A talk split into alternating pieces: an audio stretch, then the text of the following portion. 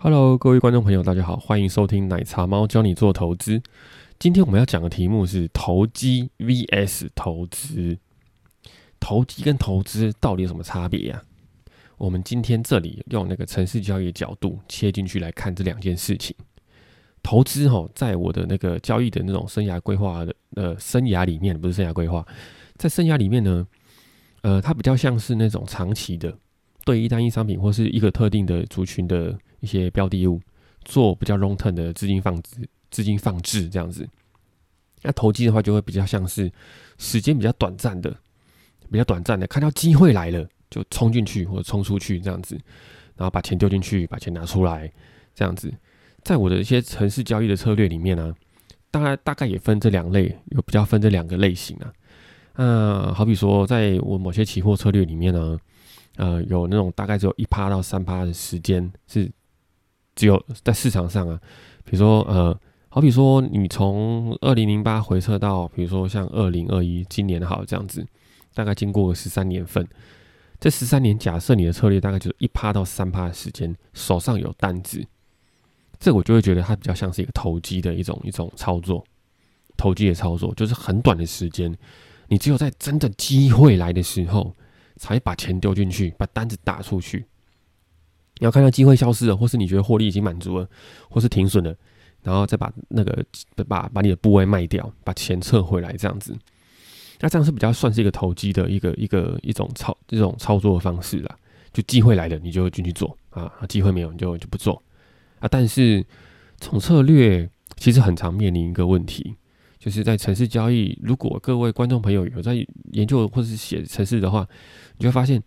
这样子的策略它蛮常遇到失效的情况。那所谓失效，我们要怎么样去定义它嘞？失效就是说我们在我回测期间里面。一定会有最大连续亏损，或是那个每年平均获利多少啊等等的这些数据，让你可以得以参考嘛。就你知道说，我今天这笔钱丢下去，预期每年会有多少获利，然后最大的亏损会有多少啊？所以呃，以后有如果有亏损，没关系，不要紧张，没有到最大之前，都还是可以过得去的。可其实最大连续亏损是有可能会被创新高的，是的，是有可能的，因为未来行情跟过去行情并没有一样。过去行情不代表未来会怎么走，所以你过去用的那些方法或是资料去回测，不代表未来一定会发生什么样的事情，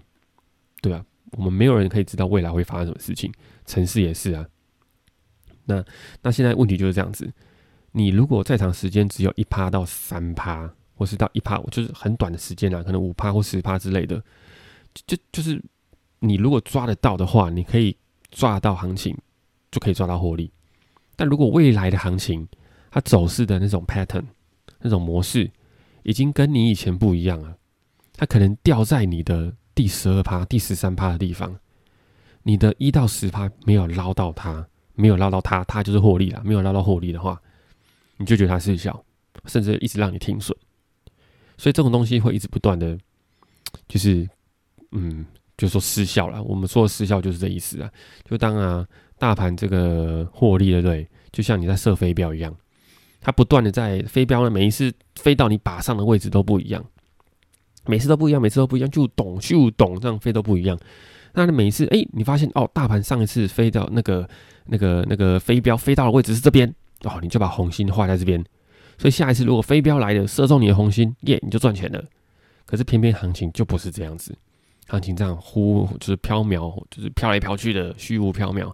变幻莫测，我们永远没办法不知道未来会发生什么事情。你也不知道下一下一枚飞镖会飞到哪里，所以你做城市交易的人，就是有一部分的人是一直在改这个靶心的位置。哦，上次把靶心画在这边啊，大盘飞过去，我就把靶心改过去。啊，下次要飞过来，他就又一直改，一直改，一直改。对，那城市交易就是这样子。所以其实他没有特别厉害，他其实就是根据过去发生的事情、过去发生的行为，然后去预测、去研判。未来有没有可能继续再发生类似的事情？那如果有发生类似的事情，你是不是就可以先把多单布着，或是把空单给布着，然后期待它会下跌，或者期待它会上涨这样子？但我刚说了，未来永远没有人会知道发生什么事情哦。也就是因为这个样子，所以我们在期货市场或是你写城市交易的这些这些同窗好友们，还有机会可以赚得到钱。因为如果这个都有办法被预测到的话，那呃，我相信那些美国更厉害的那些专业的呃投资人啊，或是常春藤名校毕业的进到高盛那些超厉害的、很牛逼的那些人，应该都会把钱给捞光光吧？那看起来就是他们也捞不到，所以才会流到我们的口袋里面这样子。好，那呃，投资呢，看起来就有比较像是你长时间把一个部位把你的钱丢在某一个商品里面，然后比较长时间的 hold 着。奶茶猫自己本身也有类似这样的股，类似这样子的那个股票策略，因为股票就是有点像是纯股啦，对，因为其实台湾的上市值那个上市公司的市值是远大于期货市场的，对，远大于期货市场。那所以你参与这样子的一种一一一种投资，就是有点像是参与全上市公司的分红，还有全上市公司的成长。那这种东西是是不是比较比较慢一点？对，确实是比较慢。投机比较快呀，投机你只要抓到一波，哇，那一波你可以赚很多诶。那你如果你出场之后，哎，不小心它又跌回来了，哇塞，真的是被你赚到了。低点又浮现的时候，再让你赚一波，然后你就这样低买高卖，低买高卖，掉下来都没你的份，嘿，然后涨上去都有你赚得到的，这样子有没有？那不是最棒的吗？啊，不过就是很难抓嘛，这投机呀，就是这样子。那如果像是投资，比较像是我刚刚说的，你是做纯股啊，或是做那种类似像纯股的这种策略的话，就比较慢啊，因为涨跌你就都躲不太掉嘛，有没有？你大部分时间都在场内，所以遇到那种崩跌的，你也是吃了啊，你只能照认照吃啊，对不对？这样子，那这样子说真的比较笨吗？其实不一定诶，因为美国其实有做很多很多类似这样的研究啦。美国其实有很多杂志啊、周刊啊，或是一些专业投资人，还没有做过很多比赛啊、统计啊等等的，都说明一件事情，就是其实这些再怎么专业投资人，他们的绩效顶多就是跟上大盘，唯一现在能够干掉大盘的，大概就是只有巴菲特，还有少数几件而已。真的只有非常非常少数的人，真的可以在干掉大盘，而且是每一年都要干掉大盘，然后平均绩效可以赢大盘的，这真的太难太少了。所以巴菲特他自己也说了嘛，他说等他挂掉之后啊，他要下面的人如果可以的话，你最简单的操作做就是买 S M P 五百，买这五百档嘛。S M P 五百是这样子啊，就是美国前五百大市值，他会把它编列成一个指数，把公司的那些市值把它编列成一个指数。所以你只要买了 S M P 五百，就很像你买台子棋一样。那只不过它成分呢不太一样，就是那个每个标的物的，比如说呃参与。这场这场 ETF 或是那场期货的那个百分比跟台湾不太一样，不过类似就是类似就是 ETF，台子期也是 ETF 啊，它是全上市公司的 ETF 哎，对啊，那 S&P 五百期货也是啦，这样子。那讲到这个，就说你参与这个东西，就等于是你参与整个美国的成长。那这个指数其实它会不断的往上膨胀哎，比如说 S M P 五百这过去这十五二十年来。如果你有历史那个那个历史的图的话，你有看每天的开高低收的话，你发现它每天都好像都一直在涨啊，跌的时间很少啊，啊，没错啊，大盘就是这样子啊，恐慌的时候都是跌很快啊，会用少数的非常长的那种黑 K 棒快速的把它修正完，然后再经过长时间的缓慢上涨，就是这样啊，全世界都是这样子，对，目前看起来都是这样子的，那这样子好不好做？其实好像蛮简单的，对对，你只要丢进去就可以了。对你参与美国的成长嘛，参与美国整个整个市场的成长，就跟台湾一样，台湾现在每年大概四趴到五趴的成长，所以你只要买个像台湾的 ETF，好比说零零五零，可能现在只剩两趴三趴不到吧。然后买那种中小型，比如说零零六一，或许可以在它可以拿到更高的趴数，但这种东西就比较不会失效啊，不会失效。所以刚刚讲到投机比较容易失效，是因为。如果最近的那个行为的那种模式有没有？最近盘的那种行为模式，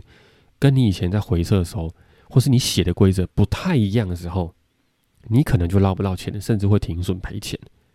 但是如果你是做这样投资比较 long term 的这种的，就一直 hold 着的，除非大盘一整年或是全上市贵公司今年都不赚钱，也不配发钱，也不配发股利股息，那你才有可能会都不赚到钱，顶多就是赚不到钱而已嘛。对啊，那如果你一直抱着，一直抱着，台面上确实有非常多人在做存股啦。那其实，呃，也看起来是非常成功的。其实，呃，奶茶猫他老我老爸，呃，也有买过类似这样的股票。那其实没有买很多啦，没有买很多，买很少很少。但是呢，从以前报到现在也是领了非常非常多的股息，这样子啊。我再说一次，没有到很多，少少的而已，只是他可以每年一直领，一直领，一直领，那领到现在也可能已经超过一整个股本了，这样子。对，投机跟投资，我们今天讲的题目就大概是这样子。那再来，我们要讲一个东西，就是这个小主题叫做张飞打岳飞。张飞跟岳飞，一个是三国时代，一个是北宋，哎，北宋还南宋忘记了，就是宋朝嘛，这怎么会两个打在一起嘞？是这个样子啊。我们今天要解释那个投机行为，投机，比如说刚刚说了期货的一些投机型的策略，为什么会容易失效？就是在于说，因为在期货市场它是零和的。零和的意思就是说，今天有十，今天有二十个人在期货市场里面，假设有十个人赢钱，那应该就是那另外的另外那十个人，或是其他人，就是另外另外一边的人把钱输给另外呃原本这一边，对，叫 A 输给 B 或者 B 输给 A，在期货市场就是每天扮演这样的角色，就是不断的这样的游戏，然后把干搬来搬去，搬来搬去，你干我钱，我干你钱，每天在干来干去就对了，大家干来干去这样子，那。张飞打岳飞又是怎么回事啊？就说其实，嗯，在城市交易的世界里面啊，如果你在板上啊比较逛比较久，然后还不断的做交流啊，或是参加一些起顾啊，有跟人家交换城市码啊，然后参加一些比较认真的课程，你就会知道，其实大家做的事情都蛮接近的。在其他集数我们会讲到停损这件事情，那停损其实在城市教育是一个非常重要的东西，因为它可以帮帮助我们。在行情看错的时候，不要跌到一次跌到地下十楼去，因为下一次你看对的时候，你要从地下十楼再爬回一楼，哎，那也才刚回本而已。对，那如果你这次不小心看错，哎，你马上停损，让你从一楼跌到地下一楼，地下地下二楼，你下次如果看对的时候，你只要爬两层楼，你就可以爬爬回原点，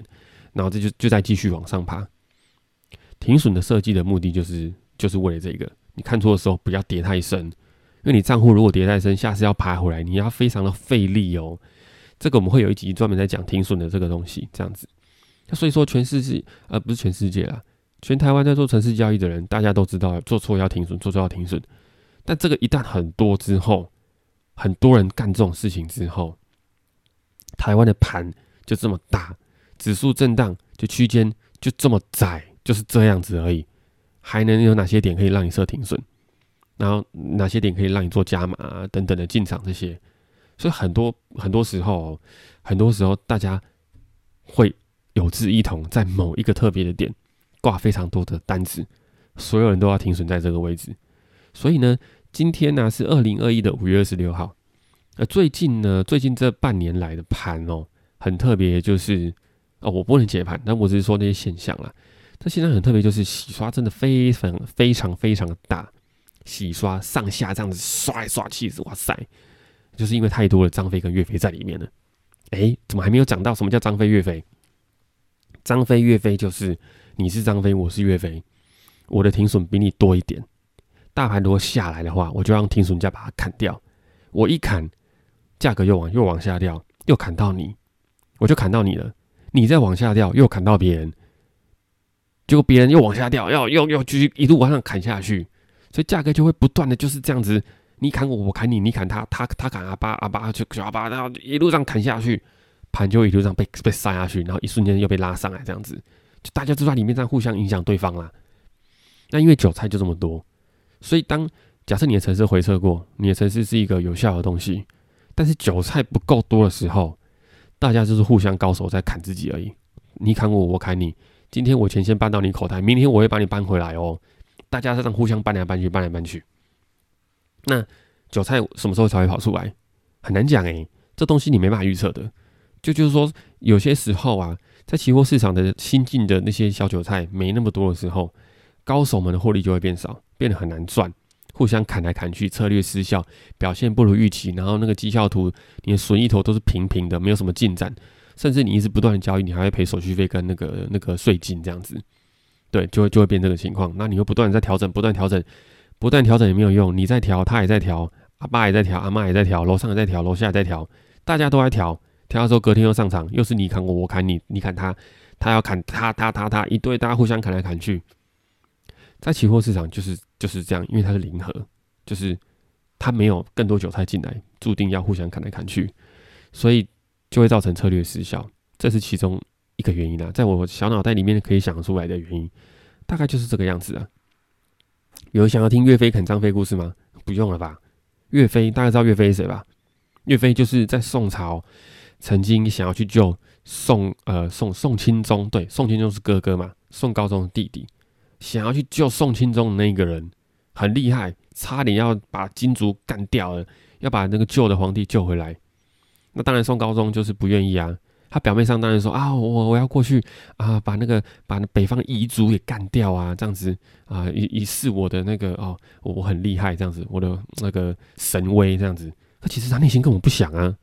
他怎么可能把哥哥救回来？他如果把哥哥救回来，他皇帝就要变变回他哥哥当呢？他怎么可能干这种事呢？就等到皇那个等到岳飞快要打进去的时候，就发了十二道金牌，叫他赶快赶快给我回来，不要再打了，是这样子。啊，在期货市场就是这样，我们大家互相杀来杀去，有趣有趣啊！稍微讲点历史故事这样子啊。好了，那今天最后一个我们要讲什么？就是说，呃，不知道最近有没有很多人在进期货市场避险？看起来是还好，但最近的当冲量实在是非常非常大。但如果你想要做进期货市场来做避险的话，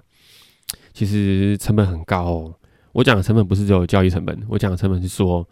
因为大家在这一块。已经真的是蛮多人在用城市交易在做的，所以如果你是徒手进来的话，其实是非常危险的，不太容易能够赚到钱，反而很容易赔到大钱，所以要非常的注意，非常的小心。今天讲啊，期货市场的投机 VS 投资，今天我们就讲到这边，我们下次见，拜拜。